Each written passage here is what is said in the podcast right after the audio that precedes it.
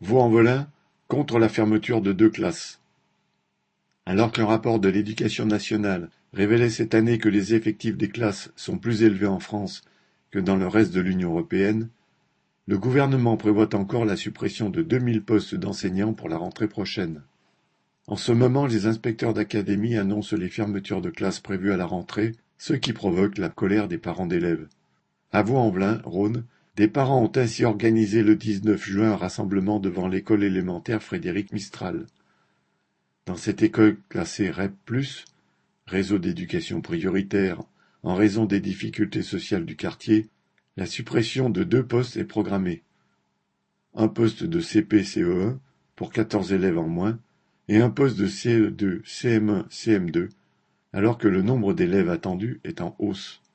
Pour ces deux niveaux scolaires, les enseignants devraient travailler dans des classes surchargées de 26 à 29 élèves, et presque tous en double niveau, ce qui dégradera les conditions d'apprentissage, ce que dénoncent les parents d'élèves.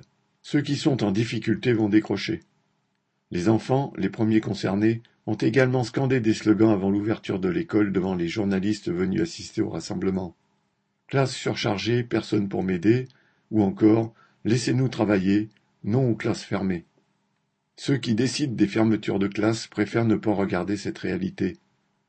L'inspecteur de l'éducation nationale a d'ailleurs refusé d'indiquer les seuils d'ouverture et de fermeture des classes lors du dernier conseil d'école.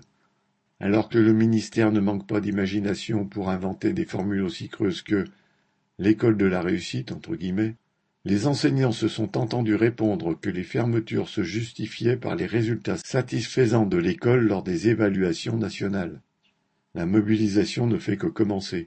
Une pétition en ligne lancée par les parents d'élèves a déjà obtenu plus de 400 signatures et les enseignants ont annoncé qu'ils seraient en grève à partir de la rentrée scolaire pour exiger une réouverture des classes. Correspondant Hello.